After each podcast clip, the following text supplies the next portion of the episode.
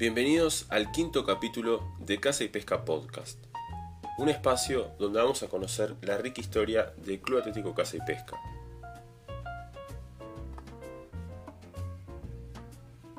Si tuviésemos que escribir un libro sobre la historia de este club, sin duda que nuestro invitado el día de hoy tendría uno de los capítulos más importantes, ya que salen que conocer Casa y Pesca cuando este todavía no se encontraba en la esquina de Balbastro y 202. Además, es alguien muy querido y muy respetado por toda la comunidad del tiburón, y hoy en día ocupa un puesto en la actual comisión directiva. También es alguien que a través de sus ganas de ayudar, su compromiso y su fuerza de voluntad ayuda a que Casa y Pesca sea un mejor lugar. En cuanto a quien les habla, mi nombre es Federico Manuel Mauricio. Tengo 23 años. Soy periodista deportivo y Casa y Pesca forma parte de mi vida desde que tengo 5 años. Ahora sí, sin más preámbulos, acompáñenme a conocer la historia de Oscar Medina, mejor conocido como el Buki.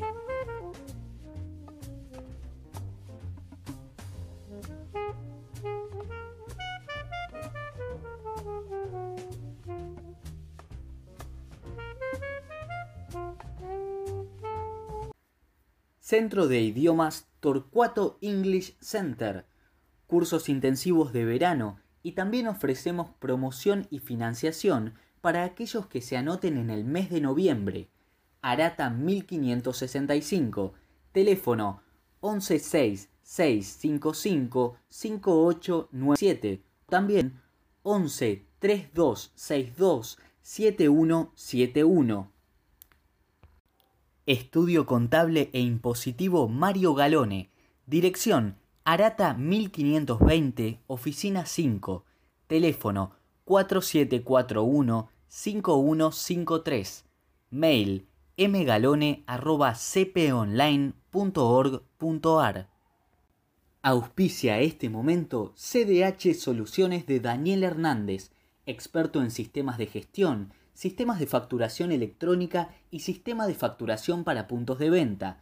Para cualquier consulta, comunicarse al 15 3 557 1314.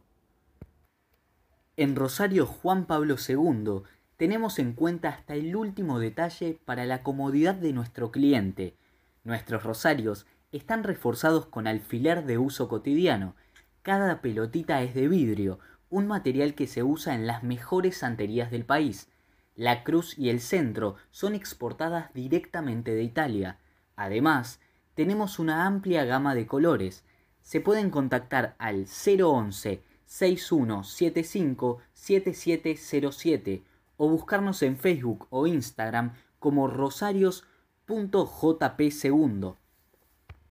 Estudio Contable e Impositivo Stancanelli monotributo, sociedades y autónomos. También nos dedicamos a las jubilaciones.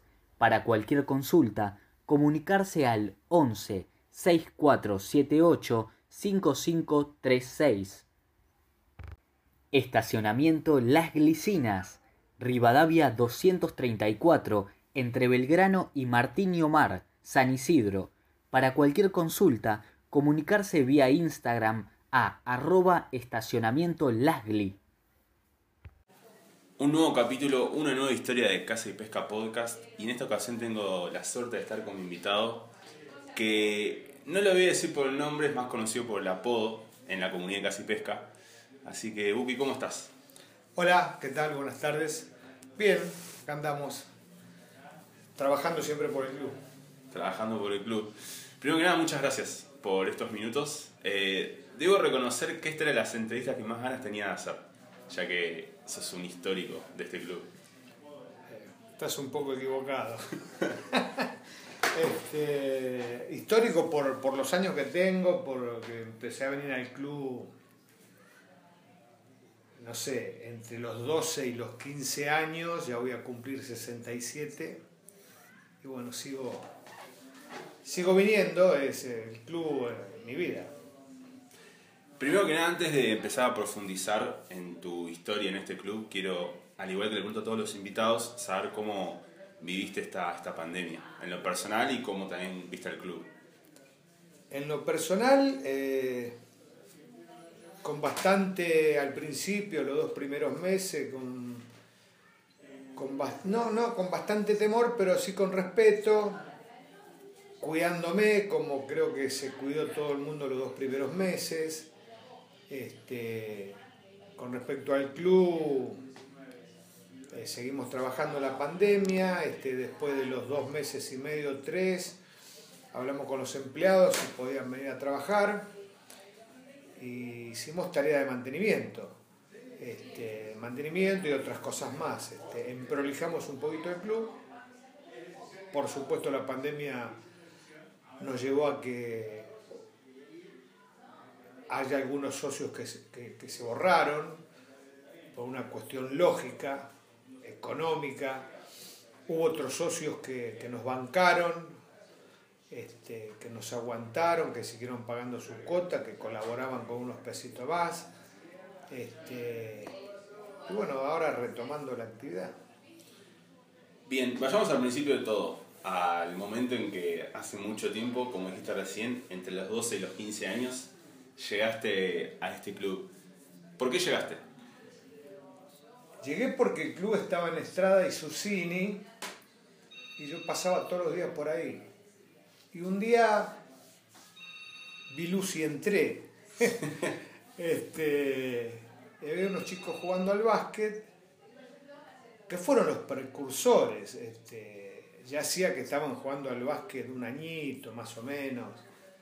Este, y bueno, entré y, ahí no me fui nunca más. Este, ahí enseguida hice amistad con, con esos primeros chicos que fueron los que comenzaron que si querés te cuento más o menos algunos de los que fueron. No, me acuerdo de todos. Sos libre de contar lo que quieras. Este, Osvaldo Michau, Edgardo Michau, este, Carlos Olmos, eh, Los Salgado, Los Aloise, Los Chango. Este, y bueno, ahí empieza, empieza la historia del club. Este, ahí estuvimos, ahí se arrimó los Tesio, me olvidaba, que después el padre de Guillermo Tesio se arrimó al club, que era dirigente de Platense, junto con Carlos Carrera, y se empezaron a hacer averiguaciones y ahí se formó una comisión directiva, este, se trajo un entrenador, el gallego Alberto Pérez, que fue el primer entrenador que tuvo el club de básquet, que tuvimos la suerte el año pasado de hacer una reunión del reencuentro y lo trajimos y, le hicimos un, pequeño homenaje. Estuvo muy bueno. Este, y bueno, ahí empieza la historia, 69, 70 más o menos. Y Después, bueno, quedaba chico el club. Quedaba chico. Y había que cambiar de lugar. Que había que cambiar de lugar. Quedaba chico este, porque, bueno, básquet masculino, básquet femenino. Este, se hacían los bailes de carnaval, hacíamos desfiles de moda para juntar dinero. Este, y aparece la, la posibilidad de comprar esta tierra, que fue por ahí, por el 69, 70.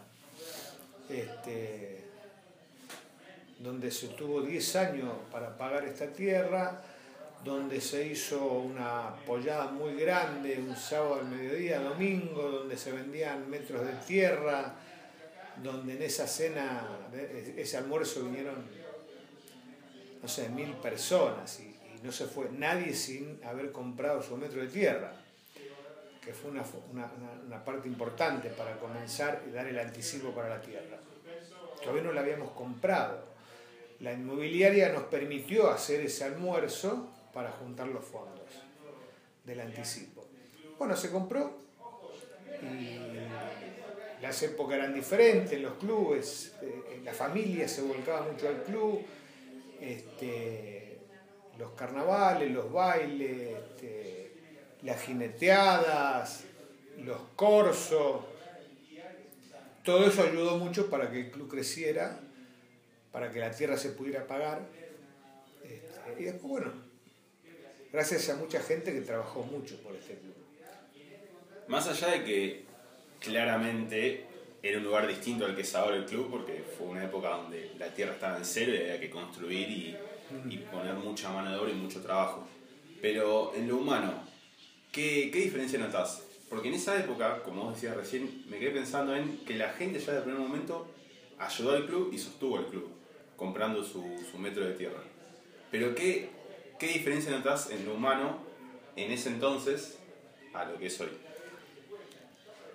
Yo no, sé, si, yo no sé si la gente estaba mejor económicamente o qué, pero creo que eh, los tiempos fueron cambiando lentamente. La gente se volcaba mucho a los clubes, mucho a todos los clubes, este, a pasar el día, a comer su asado, no solamente a hacer deporte. La gente grande venía a la pileta, que nuestra primer pileta fue el tanque australiano. Este, las parrillas explotaban de gente había que venir un domingo a las 8 de la mañana para conseguir mesa. Este, y después fueron, surgiendo otras cosas de esparcimiento en, la sociedad. Eh, aparecieron los shopping, apareció internet, apareció el celular, este, y la gente, aparte económicamente, creo que no, no le empezó a ir tan bien como en esa época, o en esa época tenía menos gastos por ahí. Seguramente pasa por ahí. Y había un sentido de permanencia. Eh, eh, la gente que eh, estaba en ese momento en comisión directiva, los Carreras, los Tesios, los Michau, los Lamboricio, los Rigondi, este, seguramente me olvido de muchos, nos fueron creando un lugar de pertenencia este, donde teníamos que venir no solamente a disfrutar del club, sino este, también a trabajar por el club. A, hacer cosas, a hacer cosas, a trabajar. Y eso estuvo muy bueno. Pasaron los años y bueno, fue cambiando todo, el club tuvo un letargo importante, este, que también estuvo bueno a pesar del letargo, porque hubo gente que dentro de ese letargo y esa situación económica mal, se hizo cargo también del club y malo bien lo fue llevando. Este, de una u otra forma, equivocados o no, lo fueron llevando y eso es, muy, muy valorable. Este, y ahora los chicos este, vienen al club, vienen a los entrenamientos, vienen a los partidos y después no vienen más club. Estamos tratando de que de que cambie esa situación. De retomar lo que era antes. Que no vengan solamente los días de entrenamiento y los partidos, después no vengan más. Este es su casa, tiene que estar acá adentro. Eh, no hay mejor lugar para un chico que estar metido en un club. Es mejor estar metido en un club que estar en la calle o estar con la tablet, con la computadora todo el día, que es un poco lo que ocurrió ahora en esta pandemia. Este, aumentamos todo un poco de kilos. Sí, es verdad. Eh, pero bueno, ya hace unos seis años atrás, cuatro, este, la cosa empezó a cambiar, la, gente se empezó a interiorizar un poco más por, por el club, hubo gente que se comprometió, que integró una comisión directiva, este, y despacito el club empezó a cambiar. Este, tuvimos suerte, por un lado, de que esa gente eh, eh, empezó a cambiar la mentalidad a los socios, que venía y ponía el lomo y, la mano en el bolsillo. Este, y después, un día a la mañana, de la nada, apareció Molinari golpeando las puertas Llegamos a un acuerdo, eso fue importante, nos trajo bastantes socios. Otra mañana vi Lucy entré por club con la pileta, que veníamos teniendo problemas bastante grandes con la pileta, económicos por el mantenimiento. Este, y bueno, eso ayudó también a cambiarle un poco la cara del club y nos obligó a nosotros a, trabajar un poco más en serio. Este, bueno, nada, acá estamos, este, transitando la pandemia, trabajando con protocolos, este, esperando que esto se termine alguna vez por todas y, empezar las actividades como corresponden. ¿Y en qué momento, porque recién hablabas del sentido de pertenencia, de, de que el club es un hogar, ¿en qué momento empezó tu sentido de pertenencia con el club? ¿Lo empezaste a sentir como una casa? Y siendo pibe, 17, 18 años, yo vivía metido dentro del club como todos los chicos de mi edad. Este, y la gente nos decía, muchachos, hay que cortar el pasto, hay que hacer esto, este, hay que hacer lo otro, tenemos que dejar el club limpio y en condiciones, tenemos que poner las mesas, las sillas, porque esta noche hay baile. Y a partir de ese momento yo dije, la puta, este, esta gente este, pierde mucho tiempo de su vida o de su familia dedicándosela al club y me parece que hay que hacer lo mismo. Y, fue así. Eh, me, me, sentí desde ese momento, 17, 18, 15 años, este, que me di cuenta de eso. Y aparte hice todos mis amigos acá adentro. Mis amigos de la vida son toda la gente que yo conocí dentro del club. Y, y esas cosas creo que hay que agradecerlas. Pero fue en ese momento que dije, este, eh, es mi lugar de pertenencia. Siendo todavía un juvenil, digamos, este, basquetbolísticamente. y en su momento fuiste jugador de básquet, como dijiste. Sí. ¿Qué, qué, qué, qué te acordás de esa etapa de tu vida siendo jugador de básquet? Uh. Eras muy joven. ¿Hasta qué edad jugaste? Jugué hasta los 34. Ya el lomo no me, no me respondía más. Este, pero me acuerdo de, de, de empezar a jugar ahí en Estrada y Susini, donde estuvimos dos años aprendiendo a jugar al básquet sin jugar un solo partido porque no sabíamos nada de básquet.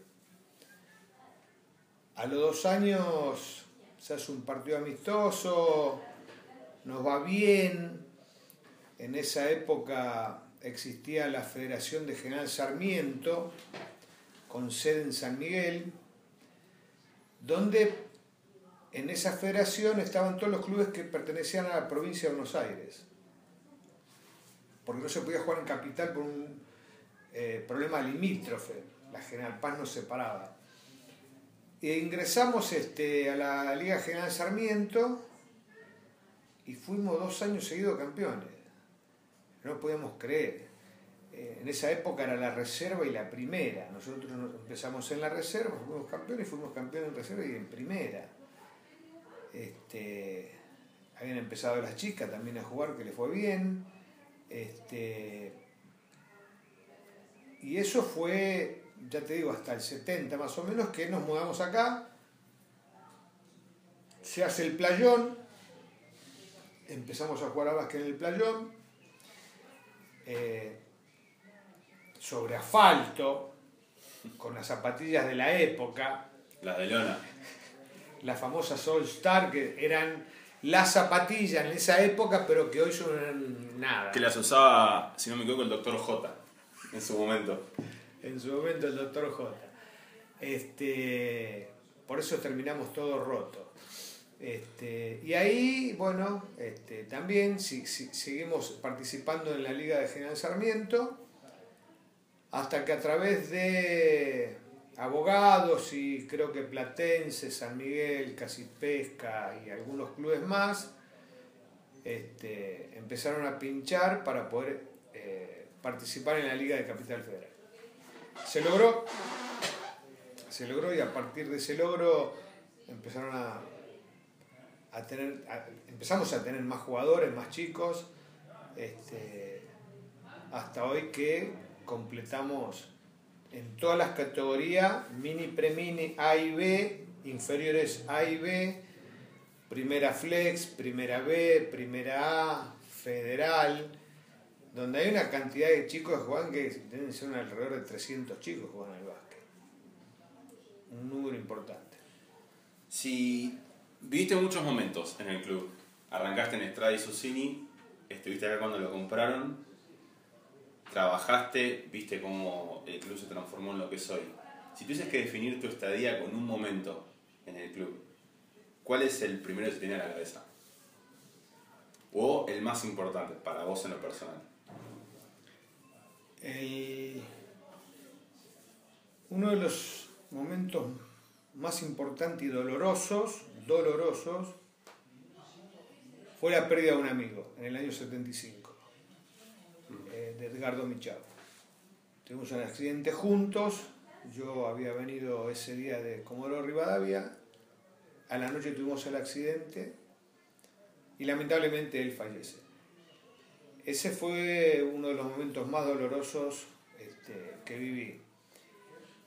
Y el más alegre,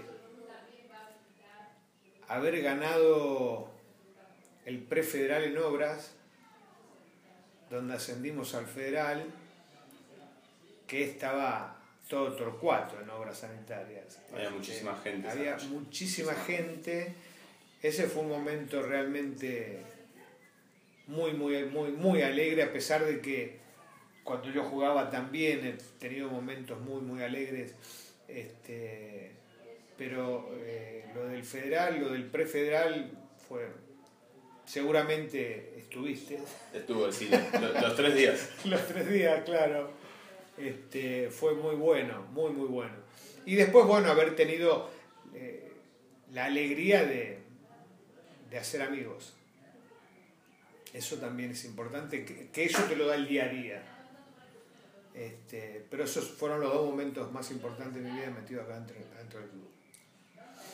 Ahora vamos un poco a lo que es el presente, a lo que es hoy tu rol en el club. Hoy estás integrando la comisión directiva desde hace varios años, por- en esta comisión desde hace dos. ¿Por qué decidiste dedicarte a esto? A la, entre comillas, a la parte política del club. Sí, es, es entre comillas. Yo creo que tenemos una sociedad donde todos hablamos demasiado y ninguno participamos. Y si queremos que la cosa cambie, tenemos que participar. No podemos hablar de afuera y no hacer nada. Y al margen de eso, creo que no hay nada más lindo que ver cualquier club con chicos haciendo deporte. Y eso a mí me, me trastoca la cabeza. Y en su momento el club, bueno, tenía que salir de ese letargo, empezamos a hablar con gente, con gente muy copada, este, que se comprometió a trabajar, este, el ruso, Alejandra Gil, el Laucha, Marcelo Esteg, Raúl Olmedo, eh, el gallego, el negro Colef, son todos integrantes de comisión directiva y todos pensamos lo mismo y, y nos encanta venir a perder el tiempo, entre comillas, acá en el club, porque no estamos solamente en reuniones y solucionando cosas, y yendo a la municipalidad y, viendo cómo funciona cada deporte, sino que también venimos a comer un asado o a cenar en nuestro lugar de encuentro.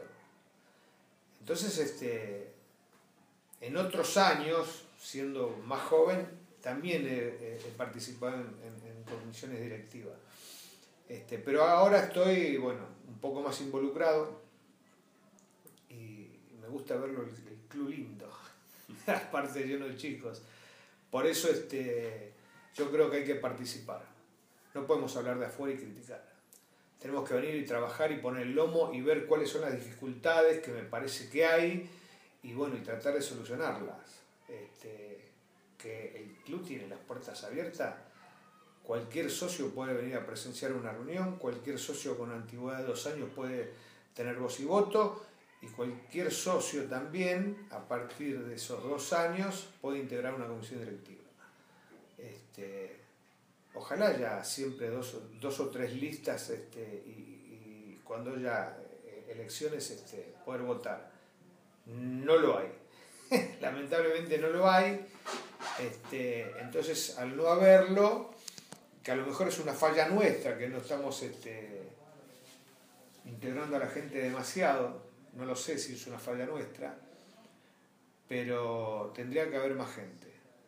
Y bueno, por ese sentido que seguimos trabajando. Y en su momento, cuando te decidiste meterte en, una comisión directiva, ¿te costó, ¿te costó la decisión? Porque en cierto punto también es, después de tantos años, cuando alguien decide meterse a una comisión directiva, es como poner en juego su imagen. Porque vos te metés pero no sabes si te pueden hacer las cosas bien o mal. No, no, no. Porque es algo muy complicado. No se sabe. ¿Te costó? No, para nada. Yo jamás pienso en mi imagen. La gente que piensa lo que quiera de mí. Yo voy a hacer todo lo que está a mi alcance, bien o mal, lo voy a hacer. Por supuesto, siempre tratando de que sea bien. Lo que opine la gente no me interesa. Eh, si pensara en algún momento, hubiera pensado en algún momento de que no, voy a ser criticado, la gente va a hablar de mí, no hubiera agarrado. Indudablemente no hubiera aceptado nada. No pienso en eso, no pienso para nada. Me importa la opinión de la gente, pero no me afectan las críticas. ¿Sí? A esa persona que me critica, digo, vení, arremate, charlemos, cuál es el problema, y vamos a, solucionarlo. Pero vení y da la cara. Así que no, no, no me costó para nada. Por un momento, si te encontrás al Buki de 15 años, que recién está arrancando en el Casa y Pesca, su vida en este club, ¿qué le dirías? Y ese Buki cometió errores. Uno de los errores este, que cometió en esa época, haber dejado la secundaria por el deporte. Este, yo iba a un industrial, este, estaba todo el día en el colegio, este, venía a casa, dejaba este, el, el, tablero de dibujo, la regla T que se usaba en ese momento, o el overall de taller y me venía para el club y descuidaba el colegio. Y lo fui descuidando hasta que en tercer año abandoné. Eh, y seguí, a ver, empecé a trabajar, en ese momento se conseguía trabajo en cualquier lado, no había problema. Y seguí este, haciendo deporte en el club. Este, o sea que yo le diría a, ese Buki que este, tendría que haber este, seguido estudiando. ¿Y vale la pena todo lo que viviste en este club? ¿Lo volverías a vivir? Todo tu recorrido. Contando los buenos y los malos. No, totalmente. No habría un solo momento que no dejaría de revivirlo, de volverlo a vivir, porque eh, los momentos gratos fueron muchísimo, mucho más grandes que los ingratos. Este, sí, sí, lo volvería a vivir, sí, sí, totalmente, sin, sin, ningún tipo de remordimiento o de echarme culpa por algo. Cada momento que vivía acá adentro eh, lo volvería a vivir exactamente igual, exactamente igual. Y cuando entras al club, en un día cualquiera, y ves lo que creció, lo que es hoy, ves la cancha de básquet, la cancha de fútbol, el playón nuevo, la parte la parte del Sport Club, el buffet, ves la gente, ves el club lleno. ¿Qué, ¿qué, te genera? Te alegra, te alegra un montón ver que la gente responde a esos cambios. Este, hubo cambios muy importantes, no solamente Molinari y el Sport Club, este, hubo cambios en, en otros deportes.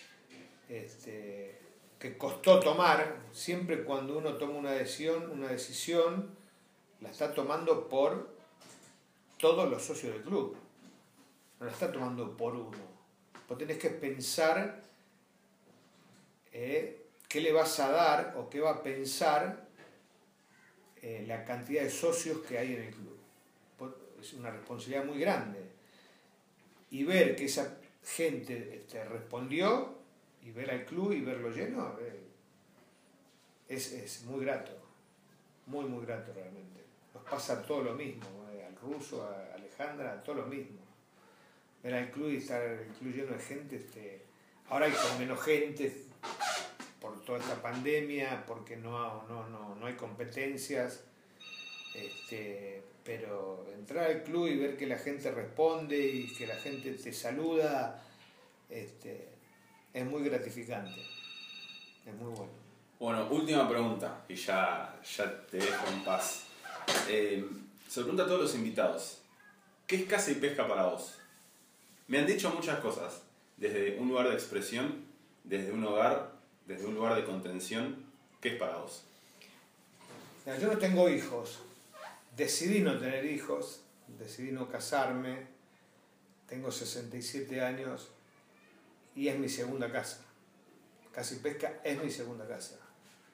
Acá tengo mis amigos eh, de toda la vida, amigos nuevos que, que- que- que- fueron llegando, este, y llegar al club y decir, estoy en casa, aburrido, no quiero ver la tele, me me voy al club a tomar un café, un amigo va a ver, Sí.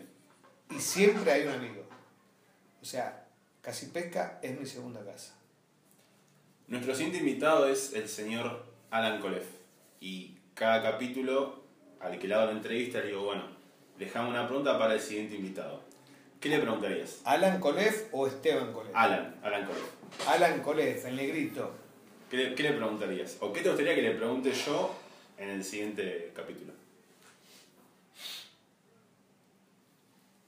Qué gran persona es ese chico. eh, eh, yo lo quiero mucho. Lo veo una persona muy responsable, eh, muy comprador. ¿Por qué cayó a Casi Pesca? Yo conozco la historia. Ah, La conozco, ¿conoce la la historia? conozco, Bueno, que él te la cuente. ¿Por qué cayó a Casi Pesca? Siendo que el padre iba al club alemán, Sí. este, vive en Malvinas, este, esa intriga, mm, esa historia no la sé. ¿Por qué cayó a Casi Pesca? Bueno, Por supuesto le mando un saludo muy grande. bueno, muchas gracias por, por estos minutos. Yo te tengo que agradecer a vos por todo lo que estás haciendo. Vosotros so- vos sos otro de los socios que crecieron, que fueron creciendo en el club. Todavía sos un pibe. Y también es- me, me- parece que es tu lugar de pertenencia, creo que lo tomás de esa forma.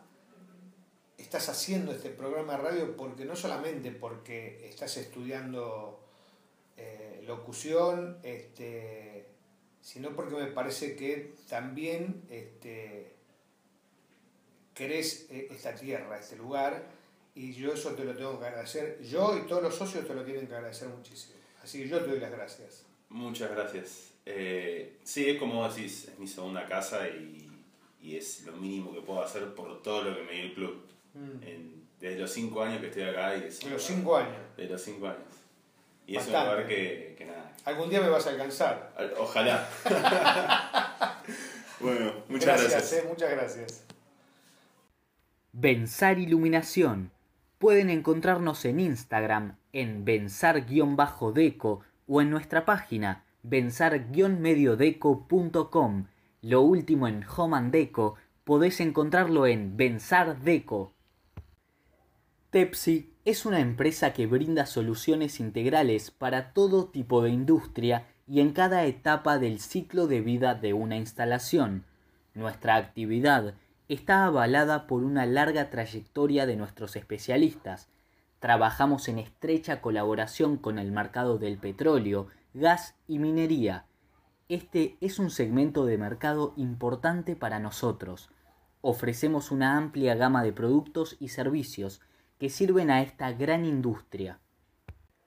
Ferretería Lamboricio, Ruta 202, Avenida Alvear 623, teléfono 4741-6854, más de 50 años al servicio de la gente. Multipiezas, dirección María 1114. Por el tema de la pandemia, solo venta por teléfono, redes o Mercado Libre. El teléfono es 11 5813 7698.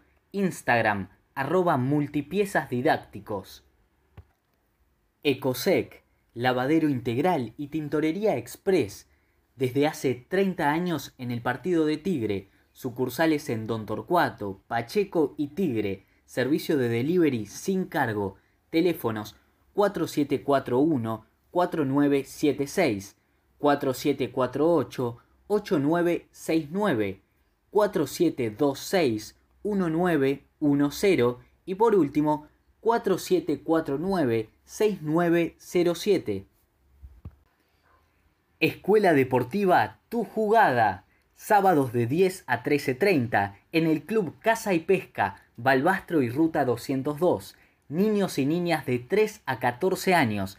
Teléfono 4741-9061 o también 116278 4715. Además, podés comunicarte vía mail en casip.casip.com.ar.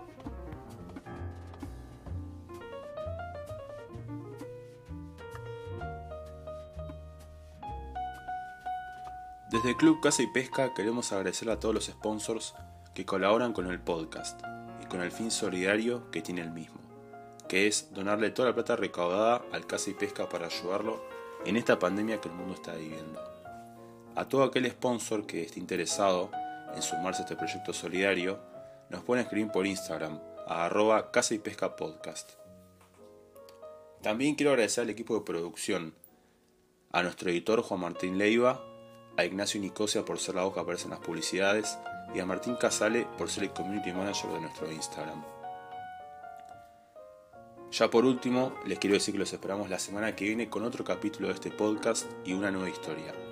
Muchas gracias por acompañarnos.